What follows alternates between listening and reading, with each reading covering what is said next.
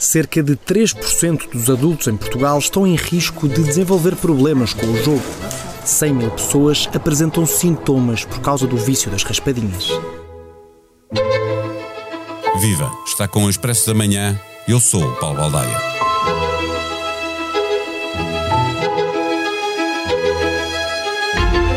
Tem mais de 50 anos, o ensino básico ou secundário e rendimentos abaixo do ordenado mínimo. É este o perfil mais comum entre os jogadores da raspadinha num universo de 100 mil viciados, 30 mil dos quais de forma patológica. Portugal é o país que mais raspa cartões à procura da sorte. Dez vezes mais que os nossos vizinhos espanhóis e o dobro da média europeia.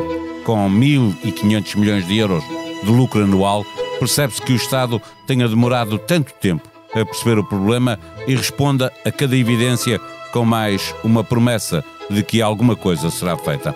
Há dois anos, sendo já evidentes as questões que o estudo promovido pelo Conselho Económico e Social, em parceria com a Universidade do Minho, evidenciam, a Santa Casa respondia ao Expresso realçando as certificações em jogo responsável atribuídas pela European Lotteries e pela World Lottery Association.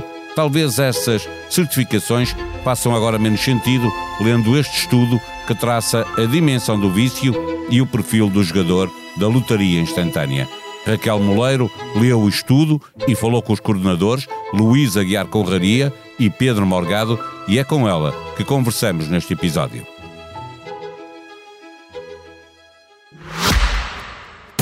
O Expresso da Manhã tem o patrocínio do BPI. O BPI tem soluções globais e competitivas para apoiar as empresas no desenvolvimento de negócios internacionais. Banco BPI SA registado junto do Banco de Portugal sob o número 10. Viva Raquel Moleiro. O vício na raspadinha é conhecido há já alguns anos e este estudo veio caracterizar melhor quem são os aditos. Do outro lado, quais são as características que tornam este jogo tão viciante? É, uh, olá Paulo, o que torna mais viciante é, é, o prémio imediato, o que dizem os investigadores, é tu vais beber um café, pedes uma raspadinha, podes comprar uma raspadinha a partir de 10 cêntimos, há cafés que te sugerem até dar o troco em raspadinhas, ou seja, faz com que tu parece que não, que não estás a gastar dinheiro, não é? E, e o facto de dar um prémio imediato e de baixo custo, em que há não, tu jogas no Euro Milhões, tens que esperar para saber se saiu alguma coisa, se jogas numa lotaria ou o que for. Aqui é imediato, é fácil, não existe ainda uma. não é mal visto socialmente, não é considerado um vício. É uma coisa banal de quando vais ao café tomar o pequeno almoço, comprar uma raspadinha e. E é a ideia de que se pagares 10 cêntimos podes receber 50 mil. Assim, à hora do almoço. Desta vez ouvimos a provedora da Santa Casa dizer que vai conversar quem, com quem entende do estudo, a ministra a dizer que precisa de conhecer o estudo.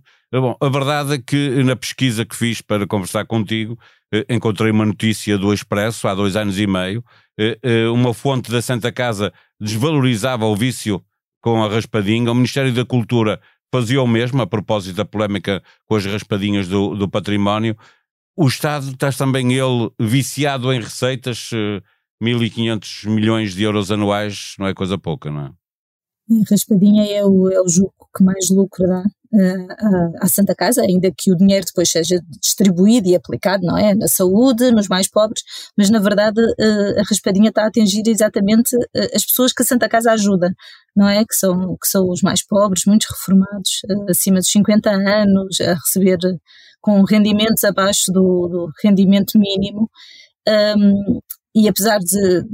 Este é o primeiro estudo científico, ou seja, já havia outros, o CICAD já tinha feito estudos, a própria Santa Casa tem um perfil mínimo do, dos jogadores, mas parece que só agora é que, é que, pelo menos, há novas promessas de que se vai fazer alguma coisa. Até agora a Santa Casa fala, diz que é um jogo diferente e por isso, por exemplo, não existe publicidade, ao contrário do Euro Milhões e do Totolote, etc não, não fazem publicidade, mas na verdade quando há um grande prémio depois eh, sabe-se, não é? E isso puxa, puxa outros jogadores. É melhor publicidade ou passa a palavra, não é? Sim. Saiu à vizinha mil euros, é, os vizinhos vão, vão todos querer mil euros. A mim, é? também pode, a mim também pode sair. É, afetando sobretudo, como estavas a dizer, eh, as pessoas mais idosas, mais pobres, eh, com menos saúde mental e menos formação, não devia a venda estar bastante mais regulada, mais restritiva, esta venda? Não? o que os investigadores sugerem eh, e, que espera-se que a Santa Casa ou o Governo tenham isso em conta, eles sugerem que haja algum tipo de limitação que existe nos outros jogos.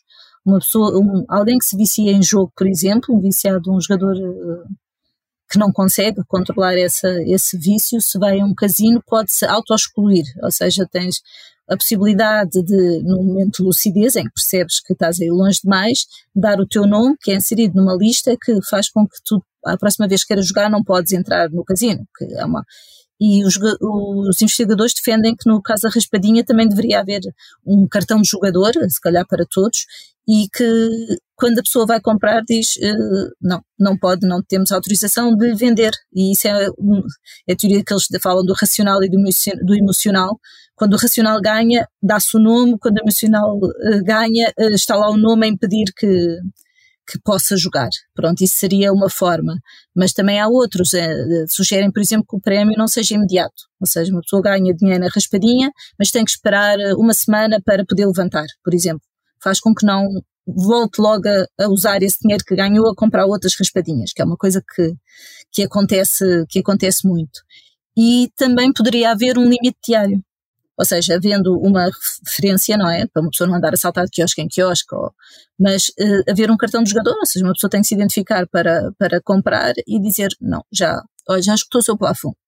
E por isso, isso fazia que houvesse pelo menos um, um limite. Havia mínimas regras para, para limitar este Estás a falar do, do, do prémio na hora, que é claramente uma das características mais mais evidentes para o sucesso deste, eh, deste jogo. Há pouco perguntava-te sobre eh, o vício do Estado nas receitas. A Santa Casa, com um problema que tem recente de, nas contas, fará algum dará alguns destes passos que estavas que os investigadores sugerem se não for obrigado a isso? Ou seja, por vontade própria? Pois é, a Santa Casa pode fazê-lo por vontade própria, ou seja, neste caso, e, e, os próprios investigadores dizem, não precisam haver leis, não é preciso haver leis. Uh, pode ser uma, uma mudança simplesmente por parte da Santa Casa de, de apertar as regras, de, de, de, moderar, haver uma moderação mínima hum, do jogo. A provedora disse que, que, que, ia analisar, não era? Que ia analisar profundamente, que tinha que conhecer profundamente o estudo e que ia falar novamente com o CICAD, com quem aparentemente já existe uma ligação, não é? Para, para apurarem melhor estes resultados em relação ao vício e presume-se para tomar medidas. Agora, se há alguma destas que podem limitar o número de jogadores. É, mas eh, eu deixa-me insistir na, na pergunta, e, e, tu acreditas que eh, com os problemas financeiros que tem a Santa Casa, que esses espaços serão dados pela própria Santa Casa? Não terá que ser o governo a impor essa regra uh, a quem vende o jogo? O, o jogo é vendido pela Santa Casa aos, aos revendedores, não é? Eu não sei até que ponto, ou seja, não sei que percentagem do jogo é que vai para a Santa Casa direto, não é? Porque eh, as regras do, do, deste, destes lucros do jogo é que sejam aplicados X em saúde, em assistência social, etc. Por isso não sei até que ponto é que, é que estes lucros podem ir ajudar a Santa Casa na situação que está ou não. Uh, acredito que seja sempre difícil tomar medidas que limitem o lucro, não é? Eh, e havendo essa possibilidade de aplicar em, em nome próprio, não sei se, se existe, estou a dizer que não, não é uma coisa que eu conheça, mas ficava bem. E acho que o, que o próprio governo, sendo uma coisa, um estudo tão tão sério, tão, tão que ainda vai ter mais fases, que ainda vai ainda aprofundar mais este tema e que acho que o próprio. Fazer aqui um parênteses, eh, os investigadores agora querem ir para o terreno falar com vou-lhe chamar assim, com os viciados, com as pessoas que estão aditas a este jogo, para perceber ainda melhor o que é que está por trás do, do, do vício na, na raspadinha, é isso? Este, estes resultados foram por inquérito telefónico, telemóvel e, e fixo, e agora vão diretamente, ou seja, em vez de teres uma amostra em que tinhas pessoas que jogavam e que não jogavam, agora vais ter a amostra é mesmo só de quem joga, ou seja, vão diretamente aos sítios de venda, falar diretamente com as pessoas e por isso os inquéritos são feitos diretamente a jogadores de raspadinha. E depois ainda há uma terceira fase, que, que ainda é mais interessante, em que, vai, em que só vais ter 20, 30 pessoas que, que, que, em que há um vício declarado, ou seja, que, que há uma parte já patológica de, do jogo e que, que envolve até, vão fazer exames médicos, mesmo para perceber se há alterações neurológicas nestes jogadores que expliquem não só o vício, ou ao contrário, se, a, se o vício na raspadinha está a originar alterações. É associada a, a, algum problema uhum. original, não é? Exatamente. Eh, tu estavas a falar de postos de venda, eh, eh, há informação dada pelo Ministro de, das Infraestruturas que os Correios vão deixar de vender raspadinha. A questão é se essas licenças forem redistribuídas, não haverá grande coisa na prevenção, grande ajuda, não é? Porque um dos problemas há sempre uma guerra pelos quiosques de querer ter, é, é das atividades mais lucrativas, é vender raspadinhas, não é? É, é assim, ok, é menos um local de venda, mas acredito que não seja o mais fácil, não é? Ou seja, ninguém vai aos correios, se calhar, eh, ainda que haja dispostos a mais, a mais aldeias ou mais vilas, ou etc., com, com cafés, do que propriamente com, com correios, que a gente também sabe que há cada vez menos, não é? Que, que, que há cada vez menos postos. Por isso, acredito que haja menos esse sítio, mas o mais provável é que sejam redistribuídas e, e, tendo tantos cafés e tantas tabacarias e aquelas casas mínimas que só vendem mesmo raspadinhas, eu ontem tinha, por acaso fui a uma, só tem, é, é, é, estão forradas, parede forrada a raspadinhas e as pessoas chegam lá mesmo, olha, 5 euros em raspadinhas, ou quero uma de 5 euros, quero uma de... É, é, muito fácil, é muito fácil, por isso acredito que os correios, uma pessoa pode ir aos correios e ver as raspadinhas e compra, agora não acho que isso diminua, não seja um, no fundo, é, é, orientar os correios para aquilo que eles fazem mais, não é uma medida para, para diminuir a, a venda. No segundo episódio do novo podcast do Expresso, Ser ou Não Ser, o responsável pela região da Europa do Grupo Santander refere que até 2025 tem o compromisso de que o gap salarial entre homens e mulheres seja de 0%. Pedro Castro e Almeida, pretende ainda que o banco seja uma referência no mercado de trabalho em termos de inclusão. Uma conversa conduzida por Teresa Coutrinho. Costa e Censura, von der Leyen e Meloni, grandes duplas em debate no Sem Moderação desta semana em podcast, com Daniel Oliveira, Pedro Delgado Alves, Francisco Mendes da Silva e José Eduardo Martins como conseguiu o imperador Carlos V combater contra tantos inimigos franceses, protestantes alemães, turcos e até o Papa. Para saber a resposta, ouça Henrique Monteiro e Lourenço Pereira Coutinho em mais um episódio do podcast A História Repete-se. A sonoplastia deste episódio foi de João Martins. Vamos voltar amanhã. Até lá. Tenham um bom dia.